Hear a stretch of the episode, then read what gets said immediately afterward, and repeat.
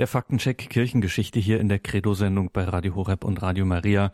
Wir sind wieder zu Gast bei Dr. Josef Bordert, dem Berliner Autor und Philosophenblogger mit dem Blog jobo72.wordpress.com. Grüß Gott, Dr. Bordert. Ja, hallo, Herr Dornes. Faktencheck Kirchengeschichte. Wir sind im Teil 9. Was wir hier bislang gemacht haben, hat immer, kann man schon sagen, sensible Themen berührt. Aber heute werden wir nochmal äh, auf ein wirklich sensibles Thema, nämlich kommen Kirche und Nationalsozialismus. Welche Rolle hat die Kirche in dieser Zeit gespielt? Hat sie eine Mitschuld getragen? Wie ist das Ganze einzuordnen?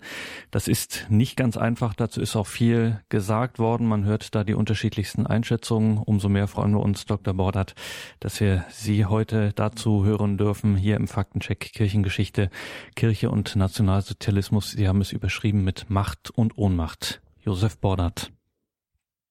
Ja, also wenn ich bislang für jede einzelne Unterstellung, die Kirche habe wegen ihres tradierten Antijudaismus mit den Nazis gemeinsame Sache gemacht, auch nur einen einzigen Euro bekommen hätte, bräuchte ich wohl nie mehr zu arbeiten.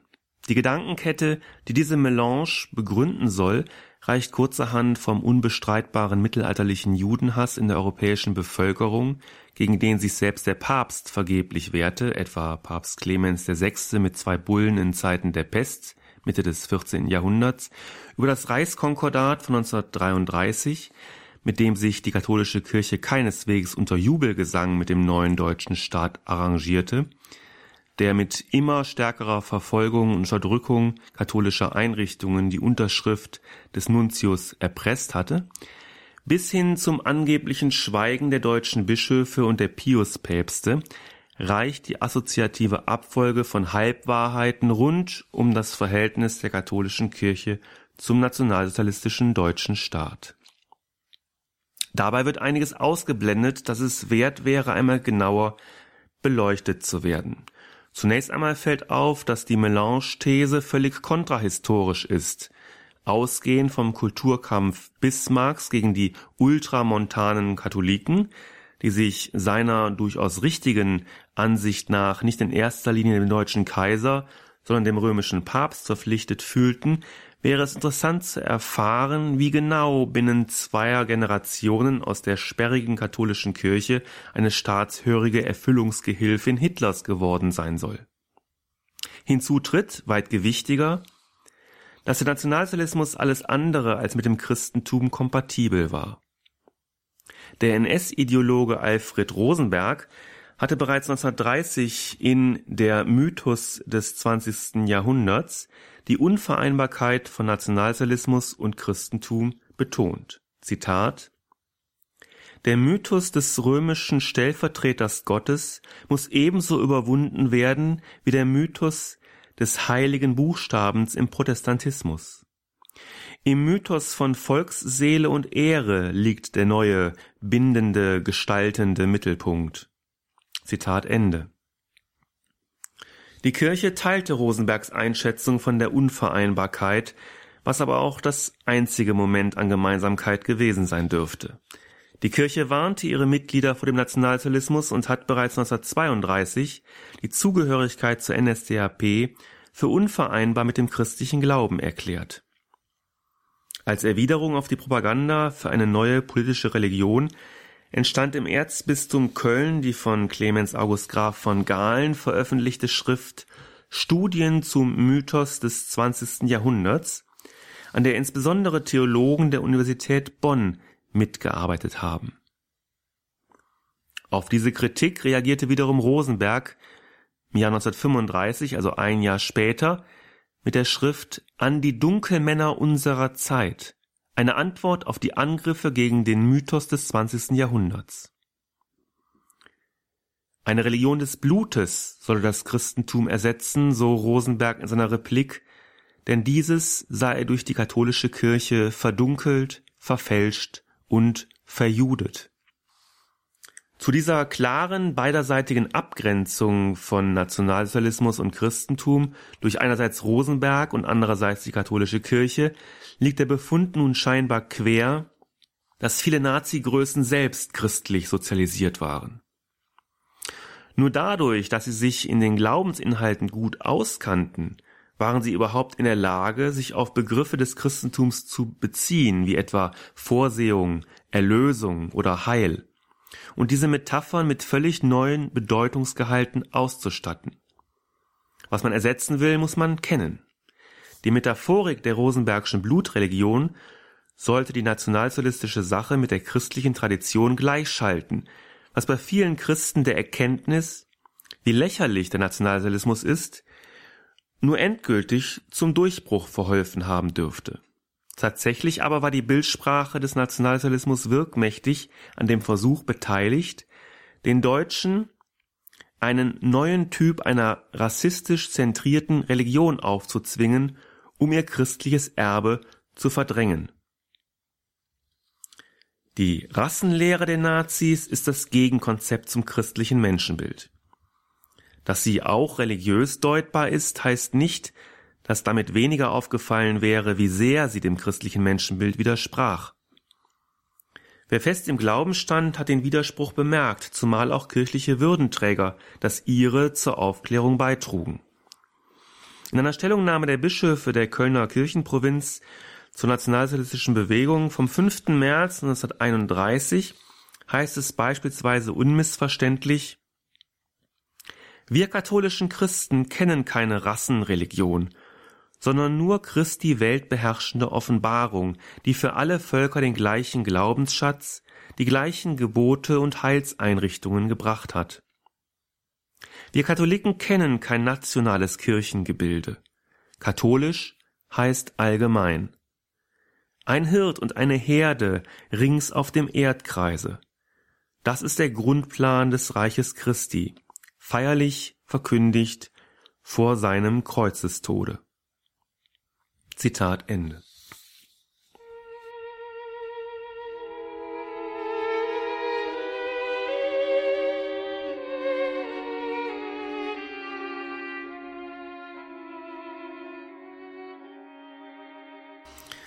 Besonders abwegig ist in diesem Zusammenhang die Behauptung, die deutschen Katholiken seien dem Katholiken Hitler kollektiv auf den Leim gegangen, weil dieser sich oft und zunehmend irritationslos als Werkzeug Gottes verstand und damit eine Art völkischen Messias verkörperte.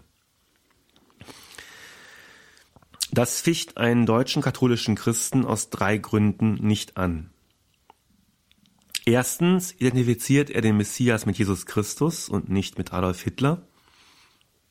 Zweitens ist Volk keine Kategorie katholischen Denkens, sondern Mensch. Und drittens liegt ihm, dem deutschen Katholiken, wie bereits erwähnt, Rom stets näher als Berlin.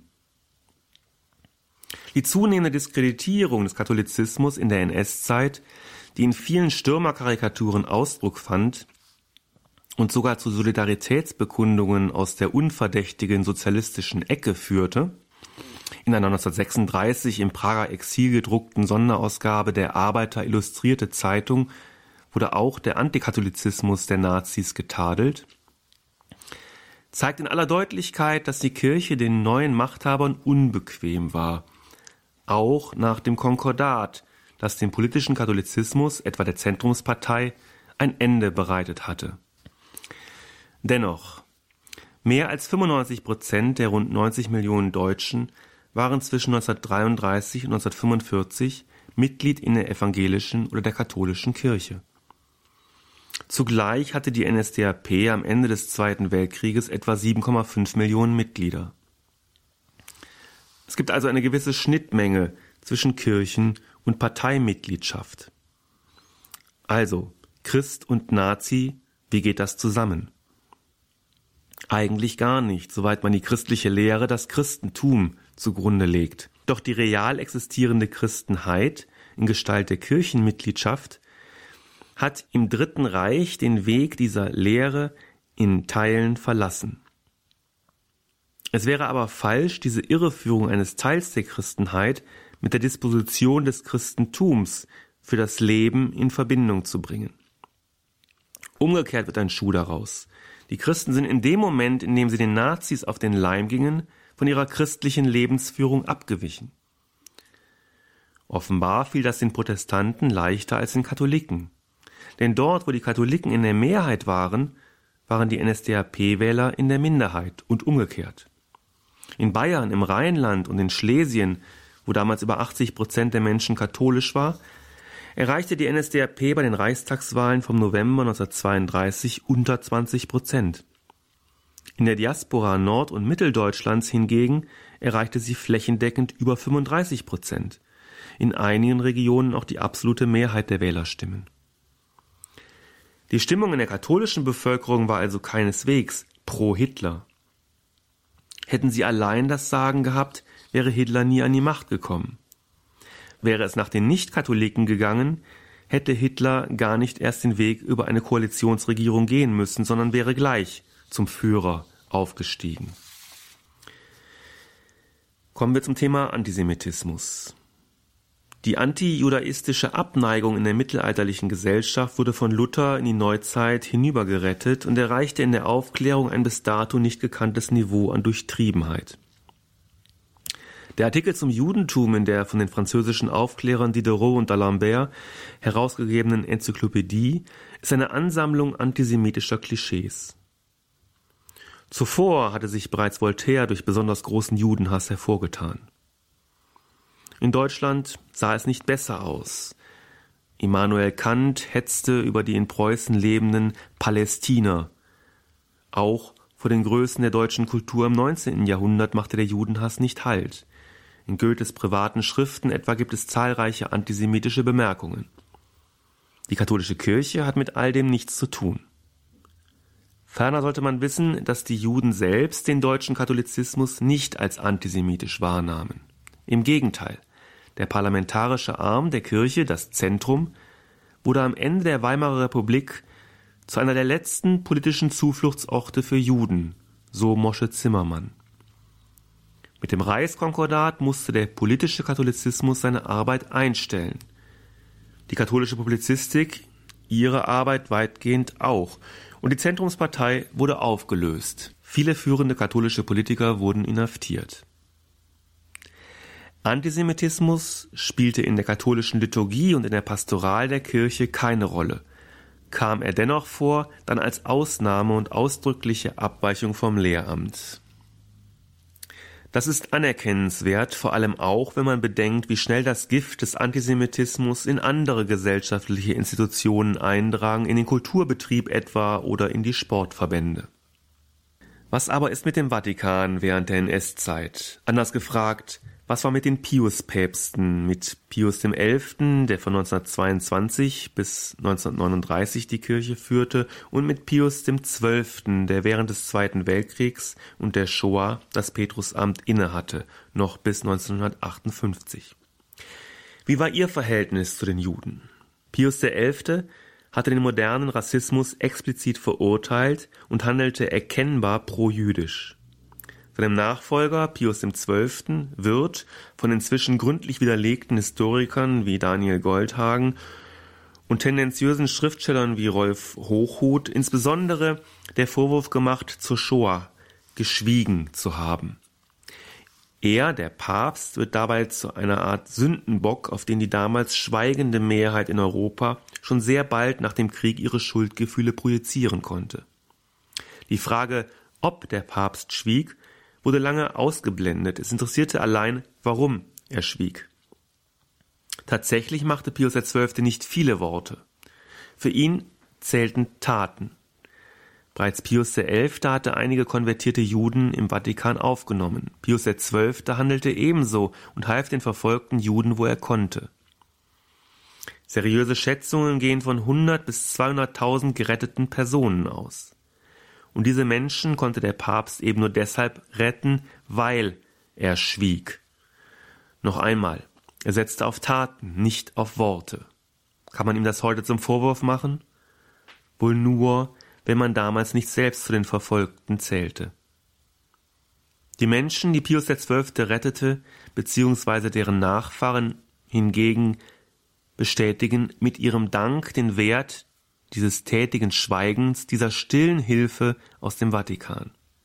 In einem Tagebuch schreibt man normalerweise, was man wirklich denkt. Israel Zolli, Oberrabbiner in Rom während des Zweiten Weltkriegs, notiert 1945 in seinem Tagebuch Das Judentum hat Pius XII. gegenüber eine große Dankesschuld. Bände könnten über seine vielfältige Hilfe geschrieben werden.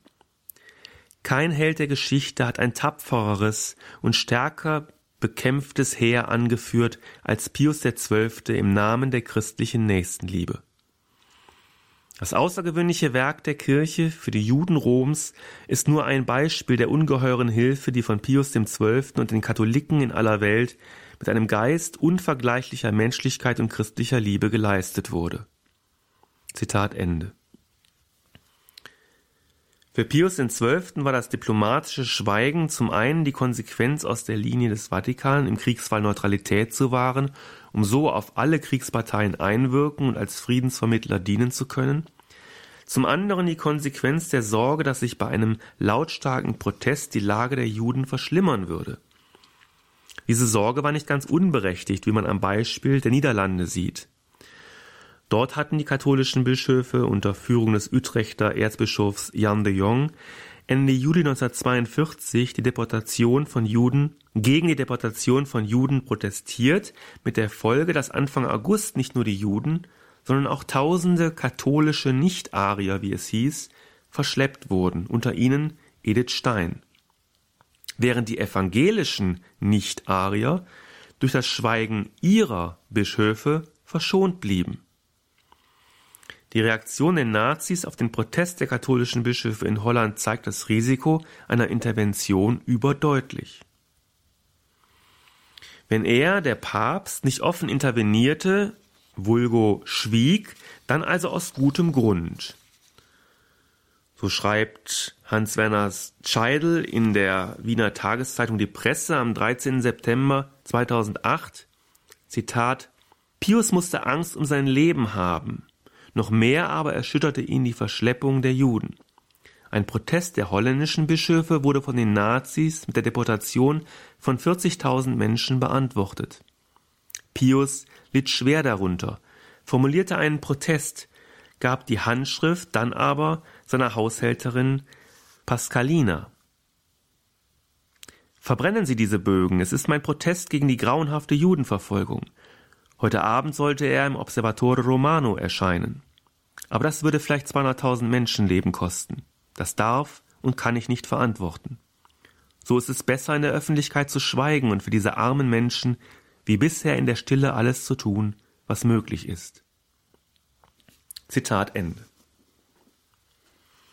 Pius XII. wird insbesondere zum Vorwurf gemacht, zur Deportation der Juden aus Rom im Jahr 1943 geschwiegen zu haben. Doch Fakt ist, dass es am Ende nur, in Anführungsstrichen, nur rund 1000 römische Juden waren, die nach Auschwitz deportiert wurden und nicht 8000, wie befohlen und geplant. Hat sich hier die Linie Pius XII. bewährt, seine geschickte Diplomatie, die auf lautstarke Effekte nach außen verzichtete, um nach innen umso effektiver wirken zu können? Fest steht, eine solche Rettungsaktion von 7000 Menschen konnte nur einer Haltung erwachsen, bei der es immer darum ging, tatsächlich Menschenleben zu retten und nicht zu riskieren. Auch auf die Gefahr hin, damit in den Augen der Nachwelt das eigene saubere Image zu riskieren. Diese Nachwelt sollte allmählich akzeptieren, dass Pius XII. anders war, als uns Goldhagen, Hochhut und Co. weismachen wollen. Neuere Forschungen erhärten den Verdacht, dass man es sich mit der Beurteilung Pius als schweigender Antisemit zumindest nicht allzu leicht machen sollte. Die Tendenz ist klar, je mehr an Forschungsergebnissen publiziert wird, desto besser wird das Pius-Bild. Michael Hesemann etwa beschreibt in Der Papst, der Hitler trotzte, die Wahrheit über Pius XII., ein Buch aus dem Jahre 2008, die umsichtige Dreifachstrategie des Papstes. Erstens diplomatische Interventionen, wo sie erfolgsversprechend waren. Zweitens Unterstützung von Bestrebungen zur Entmachtung Hitlers. Drittens tatkräftige Hilfe. Viel mehr konnte ein Papst nicht tun.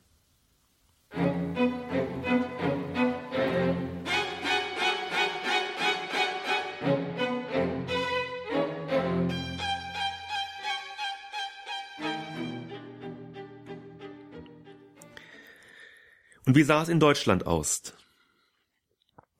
Hierzulande gab es einige Proteststimmen von Bischöfen, die die Juden nicht immer explizit mitbenannten, sie aber stets mitmeinten.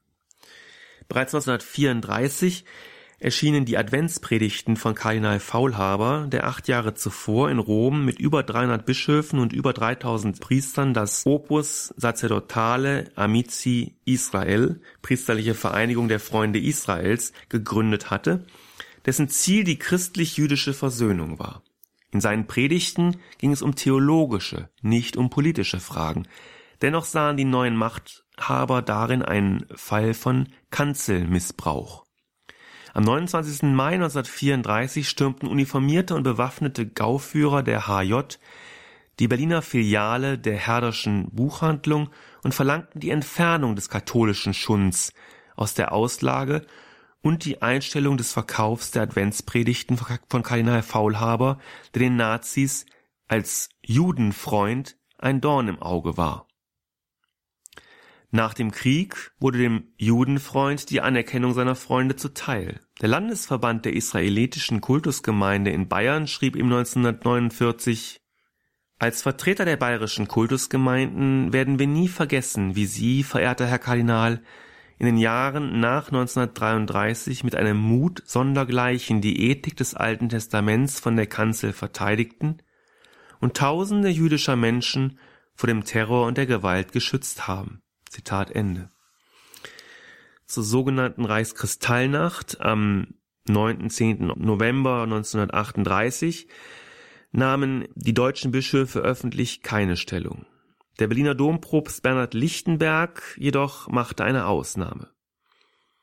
Er betete öffentlich für die Juden und wandte sich gegen die antisemitische Propaganda der Nationalsozialisten, so auch im Mai 1942 in einer Erwiderung gegen ein besonders gehässiges Flugblatt. Er schrieb, in Berliner Häusern wird ein anonymes Hetzblatt gegen die Juden verbreitet.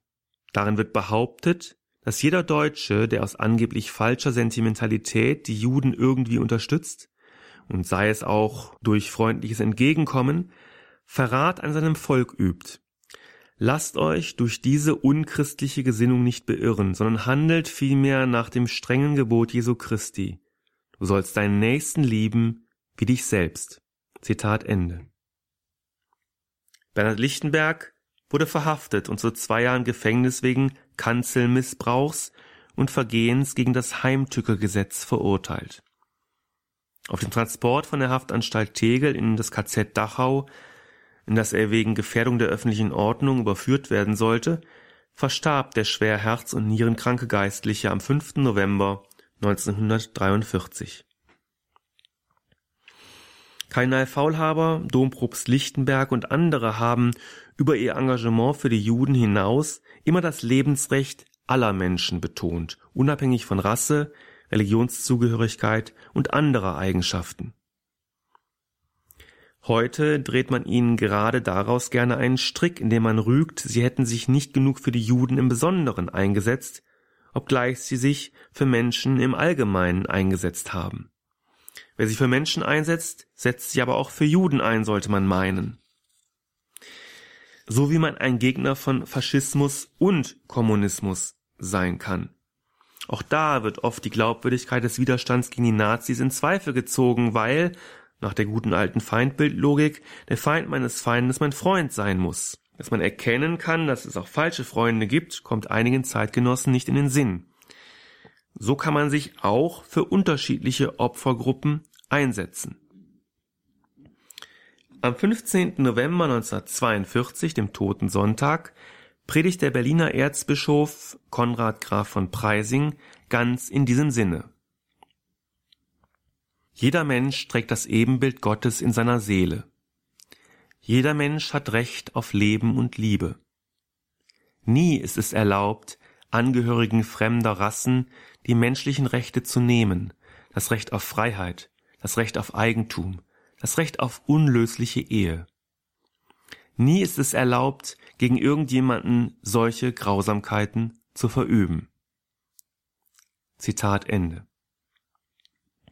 Die Predigt wurde zu einem Hirtenbrief für die Adventszeit umgearbeitet, der am 12. Dezember 1942 in den Kirchenprovinzen von Köln und Paderborn verlesen wurde. In diesem heißt es, Wer immer Menschenantlitz trägt, hat Rechte, die ihm keine irdische Gewalt nehmen darf. Und all die Urrechte, die ein Mensch hat, das Recht auf Leben, auf Unversehrtheit, auf Freiheit, auf Eigentum, auf eine Ehe, deren Bestand nicht von staatlicher Willkür abhängt, können und dürfen auch dem Menschen nicht abgesprochen werden. Das Recht auf Leben gilt nach katholischer Auffassung für alle Menschen. Daraus leitet sich auch das Engagement von Christen, nicht nur der katholischen Konfession, sondern Christen allgemein, gegen die Aktion T4 ab, das Euthanasieprogramm der Nazis, benannt nach dem Sitz der Zentralstelle für die Leitung der Aktion in der Berliner Tiergartenstraße 4. Bei dieser kam eine Ideologie zum Tragen, die Hitler selbst ganz unverblümt als erlösende Lehre von der Nichtigkeit und Unbedeutendheit des einzelnen Menschen beschrieben hat, als eine, als eine Ideologie, die gegen jene, wie Hitler meinte, christliche Lehre von der unendlichen Bedeutung der menschlichen Einzelseele gerichtet sei und nun mit eiskalter Klarheit umgesetzt werde. Versuche, dieses Engagement mit dem Hinweis auf angeblich ausgebliebene Proteste gegen die Shoah zu diskreditieren, übersehen den engen operativen Zusammenhang von Euthanasie und Holocaust und laufen Gefahr, das zu tun, was man der Kirche unterschwellig vorwirft, zwei unterschiedliche Opfergruppen zu definieren und wertend gegeneinander auszuspielen. Die Vernichtung kranker Menschen in der Aktion T4 als unwertes Leben und die Vernichtung von Menschen jüdischen Glaubens in der Shoah als Angehörige einer minderwertigen Rasse gehören ideologisch zusammen und müssen daher auch im Zusammenhang betrachtet werden. Zeitlich ist die Aktion T4 vorgeordnet, eine Art Probelauf, auch in technischer Hinsicht. Beim Widerstand gegen die Aktion T4 treten neben Johannes Baptista Sproll, Bischof von Stuttgart-Rottenburg, Augustinus Philipp Baumann, Weihbischof von Paderborn, Antonius Hilfrich, Bischof von Limburg, Bernhard Lichtenberg, Dompropst von Berlin, Konrad Gröber, Erzbischof von Freiburg und Max Kottmann, Generalvikar von Stuttgart-Rottenburg, vor allem zwei adlige Kardinäle hervor. Clemens August Graf von Galen und der bereits zitierte Konrad Graf von Preysing. Clemens August Graf von Galen war von 1919 bis 1929 als Pfarrer in der Gemeinde St. Matthias Berlin-Schöneberg tätig. 1933 wurde er zum Bischof von Münster geweiht und 1946 in den Kardinalstand erhoben. Graf von Galen hat sich im Sommer 1941 in drei Predigten gegen die Aktion T4 gewandt, was ihm den Beinamen Löwe von Münster eintrug. Die Predigten Graf von Galens zeigten Wirkung. Das NS-Regime, das schon ahnte, ein Euthanasieprogramm werde in der Bevölkerung nicht besonders populär sein und das deswegen versuchte, es streng geheim zu halten, knickte wenig später ein. Bereits am 24. August 1941 drei Wochen nach der Predigt von Galens in St. Lamberti, gab Hitler Anweisung, die Aktion T4 zu beenden. Diese Aktion wurde in der Tat jedoch nur ein Jahr lang ausgesetzt und dann weniger vehement als bisher weiterverfolgt. Graf von Galen sollte für seinen Protest, der von den Machthabern als Störung des Vernichtungsbetriebs wahrgenommen wurde, selbst vernichtet werden.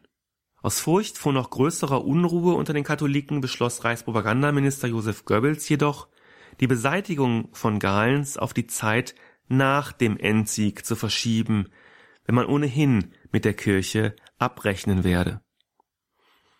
Doch dazu kam es nicht, nicht zum Endsieg, nicht zur Abrechnung und nicht zur Beseitigung von Galens. Clemens August Graf von Galen starb am 22. März 1946. Am 9. Oktober 2005 wurde er von Papst Benedikt XVI. selig gesprochen. Konrad Graf von Preysing, ein Cousin von Galens, Widerstand lag da offenbar in der Familie, wird 1912 zum Priester und 1935 zum Bischof von Berlin geweiht und ebenfalls 1946 zum Kardinal erhoben. Er hat sich in zahlreichen Schriften gegen die nationalsozialistische Ideologie ausgesprochen, das Unrechtsregime der Nazis angeprangert und sich dabei auch explizit gegen die Aktion T4 gewandt. Wir erinnern uns an seinen Hirtenbrief vom 13. Dezember 1942, in dem es heißt, wer immer Menschenantlitz trägt, hat Rechte, die ihm keine irdische Gewalt nehmen darf. Es blieb aber nicht beim gesprochenen und geschriebenen Wort. Mit dem von ihm bereits 1938 gegründeten Hilfswerk beim bischöflichen Ordinariat Berlin versuchte von Preising Verfolgten des Naziregimes die Flucht aus Deutschland zu ermöglichen und die in Berlin versteckten Juden mit Wohnraum und Lebensmitteln zu versorgen. Als 1941 der Leiter des Hilfswerks, Dompropst Bernhard Lichtenberg, verhaftet wurde, übernahm der Bischof persönlich die Leitung. Am 21. Dezember 1950 verstarb Konrad Graf von Preysing. Seine letzte Ruhestätte fand er in der Krypta der St. Hedwigs Kathedrale zu Berlin.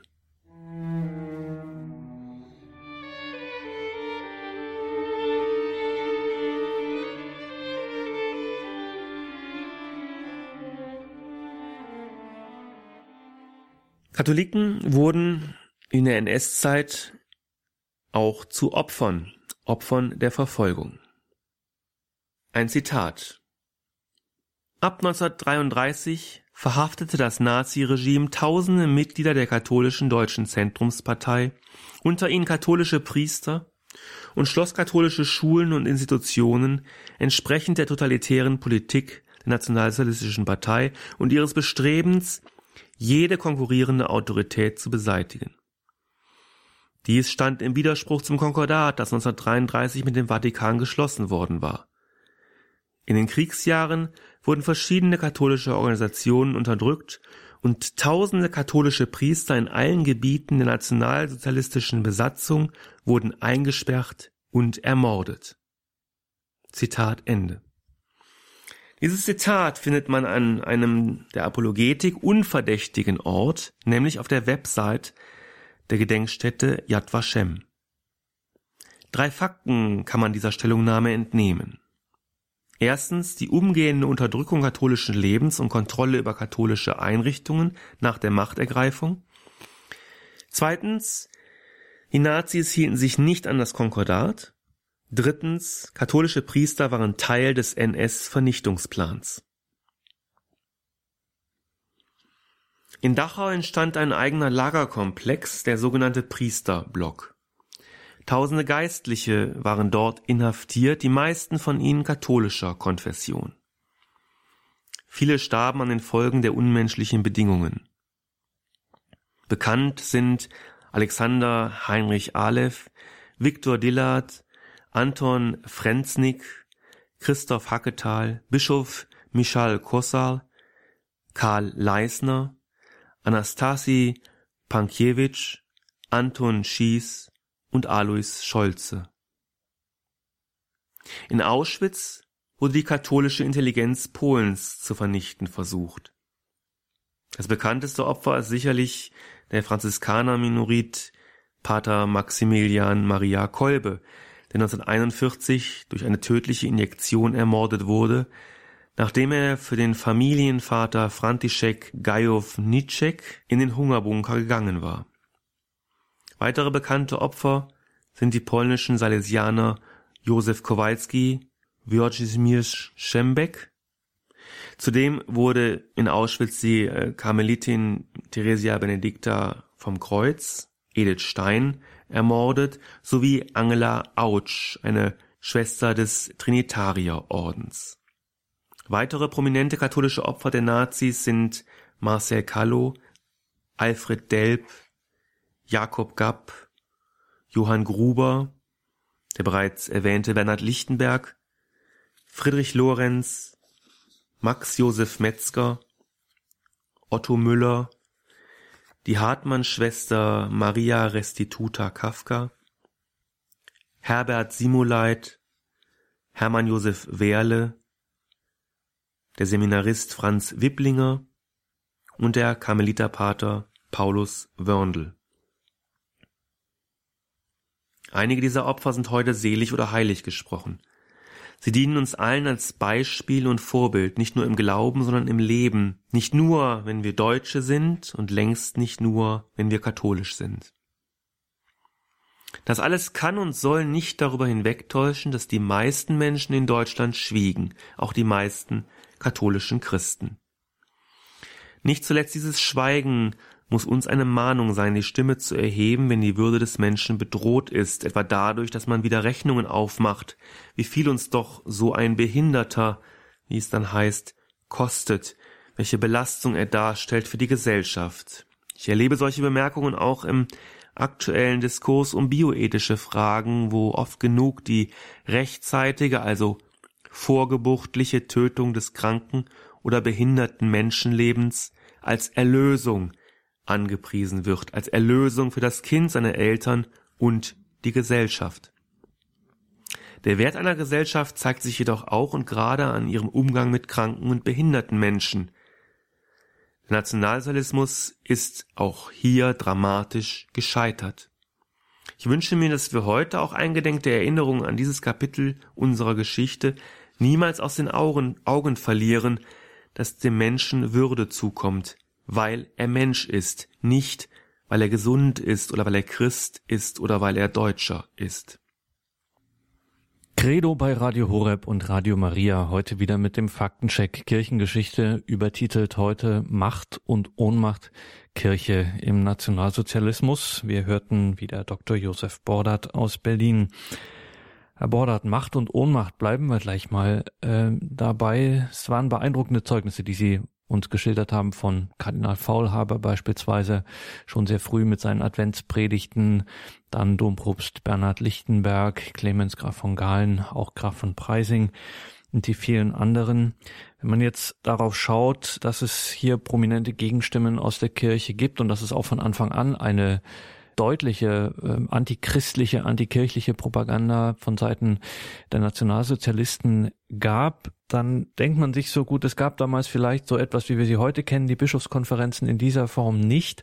Aber man denkt sich, wenn jetzt vielleicht tatsächlich in einer Zeit, wie Sie auch gesagt haben, 95 Prozent der Deutschen haben einer Kirche angehört, wo die Bischöfe doch wirklich Stimme hatten, Gewicht hatten, wo das was bedeutet hat, wenn man gleich von Anfang an sozusagen als geschlossener Block oder wie auch immer aufgetreten äh, wäre, wäre es dann nicht doch möglich gewesen, vielleicht auch sogar von Seiten Roms äh, deutlicher und lauter äh, gesprochen hätte, ähm, wäre es dann nicht doch möglich gewesen, vielleicht das eine oder andere noch äh, zu verhindern, als dann eh, Holland 1942, da war es dann natürlich zu spät, da war eine ganz andere Zeit, aber so ganz am Anfang hätte man dann nicht doch deutlicher intervenieren müssen.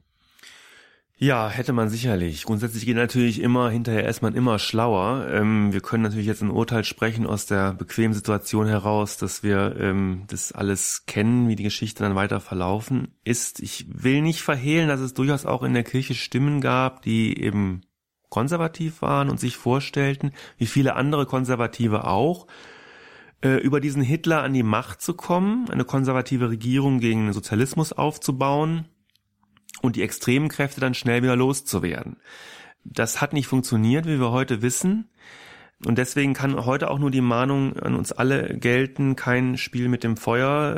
Äh, der Feind meines Feindes muss nicht mein Freund sein. Das sage ich auch gerade aus aktuellem Anlass, wo ich doch merke, dass viele katholische Christen, die ich alle im Einzelnen sehr schätze, ähm, doch zu liebäugeln beginnen mit sehr fragwürdigen politischen Ansätzen etwa in der Migrationsthematik, da muss man sehr vorsichtig sein, wenn man sich da mit ins Boot holt.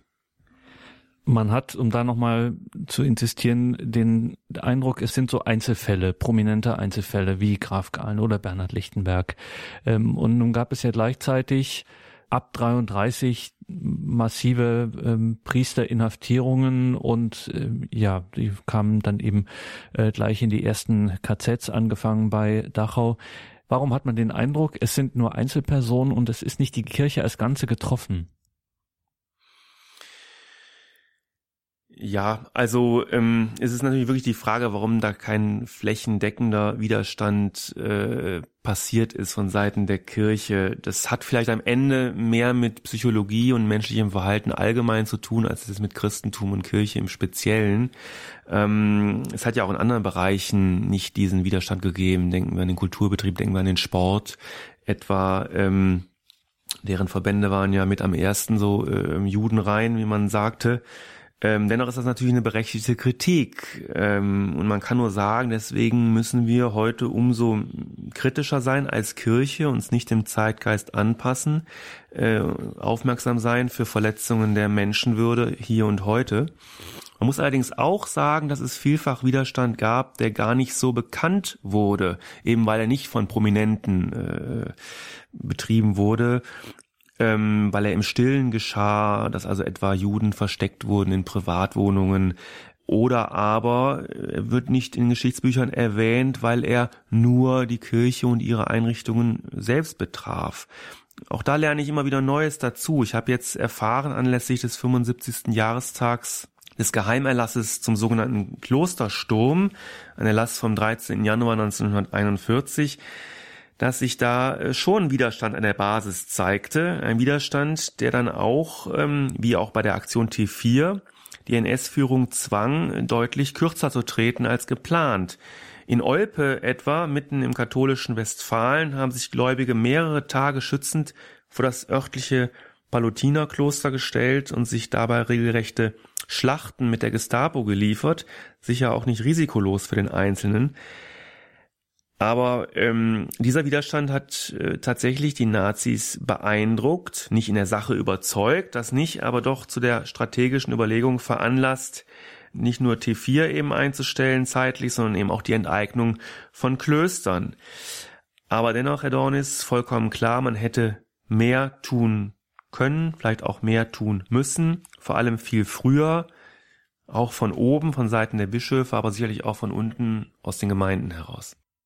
Faktencheck Kirchengeschichte mit Josef Bordert hier in der Credo-Sendung bei Radio Horeb und Radio Maria. Wir sprechen über Macht und Ohnmacht Kirche im Nationalsozialismus. Gehen wir mal an den Anfang Ihrer Ausführungen zurück, Herr Bordert. Da haben Sie gleich auf den Mythos des 20. Jahrhunderts, dieses berühmte Buch des NS-Ideologen Alfred Rosenberg, zitiert. Wenn man jetzt daran denkt, an das religiöse Pathos, das ja durchaus bemerkt wurde, wie es dann eben auch als Gegenstimme dazu gab von Seiten der Kirche, wenn man ähm, daran denkt, Sie haben das auch gesagt, dass sich die Größen, Nazi-Größen tatsächlich aufgrund ihrer Sozialisation sehr gut auf Begriffe des Christentums einlassen konnten, wie Vorsehung, Erlösung und Heil. Äh, wenn man daran denkt, auch an diesen ganzen Sprachspiel rund um die Euthanasie, dieses ganze religiöse Pathos ist das nicht eigentlich auch Wasser auf die Mühlen eines konsequenten Atheismus, dass man sagt, also hier sieht man es mal wieder, die Religion, sobald sie auftaucht, richtet hier sowas an und wenn nicht sozusagen 95 Prozent der Leute Christen gewesen wären, dann wären sie gar nicht anfällig gewesen für religiöse Rattenfänger, sondern sie wären kritische Atheisten gewesen, die es zu dieser Spirale gar nicht hätten kommen lassen. Also man ist so eine Art Messias, äh, in Anführungszeichen, wie Adolf Hitler gar nicht reingefallen. Hm. Also das setzt natürlich erstens voraus, dass Atheisten tatsächlich an nichts glauben und nicht nur nicht an Gott. Äh, dass also in ihrem Kopf absolute Klarheit äh, herrschte und nicht etwa auch kleine Heilsbringer einen Platz hätten, über die und mit denen sie verführbar wären wenn man sich äh, die geradezu absurde Wissenschaftsgläubigkeit anschaut, die in diesen Kreisen die Religion äh, ersetzt hat, dann weiß ich nicht, ob man sich dann nicht etwa von der Rassenlehre hätte überzeugen lassen, die sich ja wissenschaftlich gerierte. Äh, das ist rein hypothetisch, klar. Aber ähm, aus der DDR wissen wir, dass der Widerstand nicht in atheistischen Lesezirkeln begann, sondern eben in der Kirche. Ich will die NS-Zeit und die DDR-Zeit nicht gleichsetzen aber doch darauf hinweisen, ganz so einfach ist es nicht mit der Frage, wer hier für totalitäre Ideen anfällig ist und wer nicht. Und zweitens hieße das ja, dass bei religiösen Menschen die Messias-Vorstellung eine Variable sei, also der Heilsbringer austauschbar wäre, sozusagen Hitler statt Jesus. Das ist aber nicht so.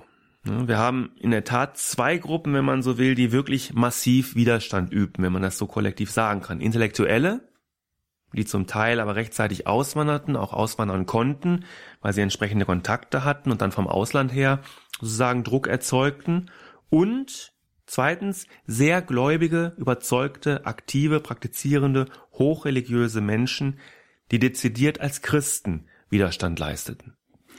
Und um nochmal den Bogen jetzt zum Ende hin auch nochmal zu unserer letzten Sendung, zum letzten Faktencheck äh, zu ziehen, da haben wir über die Soziallehre der Kirche gesprochen und was beim Blick auf Nationalsozialismus und auch ähnliche andere Totalitarismen des 20. Jahrhunderts auffällt, durchaus gab es nach vielen schlimmen Erfahrungen die Christen, die die Kirche, ähm, Sie haben es auch angedeutet, so ein bisschen auch eine Hoffnung, na ja, vielleicht geht das schon in eine gute Richtung, dann sind wir wieder befriedet. Also in Spanien hat man geglaubt, man müsse jetzt äh, das Franco-Regime ganz toll finden, weil er eben sozusagen der Kirche einigermaßen Frieden gebracht hat. Wie steht denn die Kirche, wie ist es aus der Sicht der Kirche, unsere moderne Welt, äh, die wir auch verteidigen und die wir äh, für richtig finden aus Demokratie, Menschenrechten etc. Wie sieht die Kirche das gut? Geht so oder sagt sie eher schlecht? Also zunächst mal ist es gut, dass sich die äh, Kirche äh, mittlerweile mit der Welt ernsthaft beschäftigt, ernsthaft auseinandersetzt. Das ist eine Entwicklung seit dem Zweiten Vatikanischen Konzil.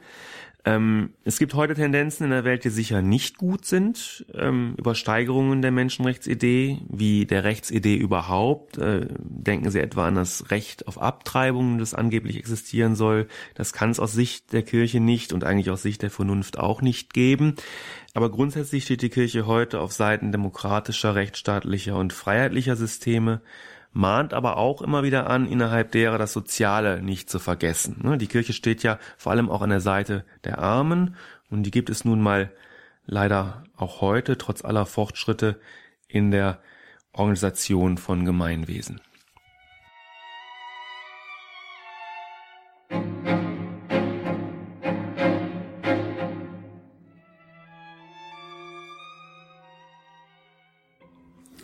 Und das war eher der Faktencheck Kirchengeschichte heute zum Thema Macht und Ohnmacht, Kirche und Nationalsozialismus.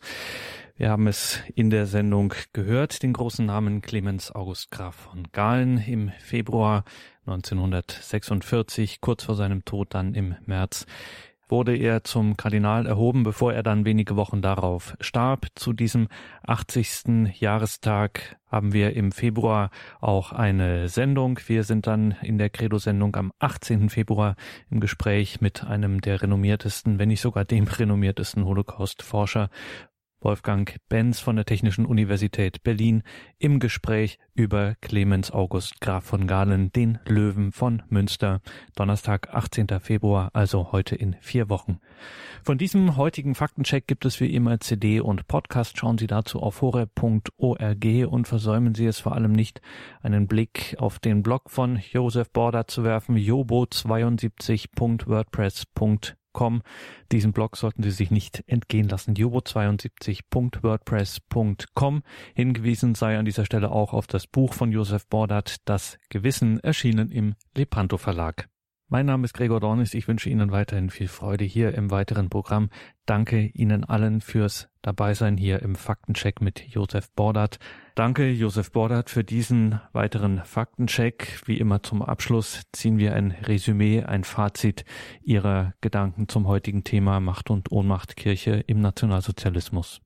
Katholisch heißt allgemein, heißt global, heißt international. Rasse wie im Faschismus und Klasse wie im Kommunismus sind keine Kategorien katholischen Denkens. Das brachte die Kirche frühzeitig in einen Grundkonflikt mit beiden Totalitarismen der ersten Hälfte des 20. Jahrhunderts, auch mit dem Nationalsozialismus. Denn das faschistische Menschenbild mag Versager, Volksschädlinge, Gemeinschaftsfremde, unnütze Esser, verderbliche Gene und unwertes Leben kennen, das christliche Menschenbild kennt nur Kinder Gottes. Die katholische Kirche in Deutschland befand sich jedoch, wie viele andere Einrichtungen auch, in einer Zwangslage. Die ihr oft zugesprochene Macht wich nach 1933 rasch einer zunehmenden Ohnmacht, aus der heraus kaum noch etwas auszurichten war. Maßnahmen gegen die Nationalsozialisten anzuregen, hatte zur Folge, dass man große Gefahr lief, ihre Gewalt zu mehren. Das zeigt der Blick über die holländische Grenze. Bertolt Brecht, sicher über den Vorwurf unbotmäßiger Papsttreue und Kirchenliebe erhaben, ergriff in Maßnahmen gegen die Gewalt für das Schweigen Partei. Er meint, wenn man beim Widerstand Menschenleben auch sein eigenes gefährdet, muss man die Möglichkeit erwägen, sich der Macht des Faktischen zu beugen, freilich ohne ihr zuzustimmen oder gar selbst gewaltsam in ihrem Sinne aktiv zu werden. Offen gegen die Gewalt aufzustehen hieße in solchen Fällen jedoch, die Gewalt zu mehren, sich und andere zu gefährden. Das war die Situation der Kirche unter dem Hakenkreuz. Geholfen werden konnte ab einem bestimmten Zeitpunkt nur noch heimlich. Für diese Hilfe gibt es zahlreiche Beispiele. Das Verhältnis der Kirche zu den Juden und ihre etwaige Mitschuld an der Shoah fasst die Kommission für die religiösen Beziehungen zu den Juden 1998 in einer Reflexion über die Shoah differenziert zusammen. Die Shoah war einerseits das Werk eines typisch modernen neuheidnischen Regimes, gegen das sich die Päpste, die deutschen Bischöfe und viele Christen gewehrt hätten. Andererseits war das konkrete Handeln der Christenheit insgesamt nicht so, wie man es von den Nachfolgern Christi hätte erwarten können, wie es in der Schrift heißt. Auch hier muss also wieder die sinnvolle Unterscheidung vorgenommen werden von einer einerseits Lehre in Gestalt des Christentums und andererseits ihrer Umsetzung in das Leben durch die Christenheit. Diese Umsetzung gelang leider viel zu selten. Und schließlich noch etwas. Den katholischen Glauben dadurch mit dem Gedankengut des Nationalsozialismus in Verbindung zu bringen, dass man darauf verweist, Hitler sei selbst Katholik gewesen, was stimmt, verfängt nun wirklich nicht. Es zeigt nur, dass die Mitgliedschaft in der katholischen Kirche nicht garantiert, dass man auch wirklich katholisch ist. Und es zeigt, dass keine gedankliche Verbindung zu abwegig ist, wenn es darum geht, der Kirche an den Karren zu fahren. Dabei ist es nicht gerade verwunderlich, dass in den 1930er Jahren fast alle Nazis, die um die Jahrhundertwende herum geboren wurden, mehr oder weniger christlich sozialisiert waren, weil damals fast alle Menschen in Deutschland christlich sozialisiert wurden. Das heißt aber nicht, dass damit ausgerechnet der Nationalsozialismus aus dem Christentum hervorging. Und das heißt auch nicht, dass die Kirchenmitgliedschaft der meisten Nazis irgendetwas erklären könnte. Die meisten der Nazi-Gegner waren auch Kirchenglieder, offenbar solche, die mehr vom Christentum verstanden haben. Auch verlogene Zitate Hitlers, Himmlers und Eichmanns die von Gottes Willen und einer göttlichen Vorsehung im Zusammenhang mit der eigenen Handlungsweise sprechen, belegen nicht etwa die Kompatibilität des Nationalsozialismus mit dem katholischen Christentum, sondern zeigen stattdessen nur die gnadenlose Selbstüberschätzung der Nazis, die als erstes die Begriffe besetzten, lange bevor sie fremde Länder besetzten. Sich der Begriffe bemächtigen ist dabei ein Akt symbolischer Gewalt, dem die physische Gewalt kurz darauf folgte. Die Nationalsozialisten meinten jedenfalls, ganz ohne Gott auskommen zu können und waren daher nicht bereit, Loyalität zu einem höheren Wesen jenseits des von ihnen kontrollierten Staates zu dulden, wie privat auch immer diese Loyalität sein mochte. Denn Adolf Hitler wollte nichts, was das Dritte Reich transzendierte. von wegen katholisch. Fest steht, Katholiken wurden zu Tätern, obwohl sie katholisch, und zu Opfern, weil sie katholisch waren.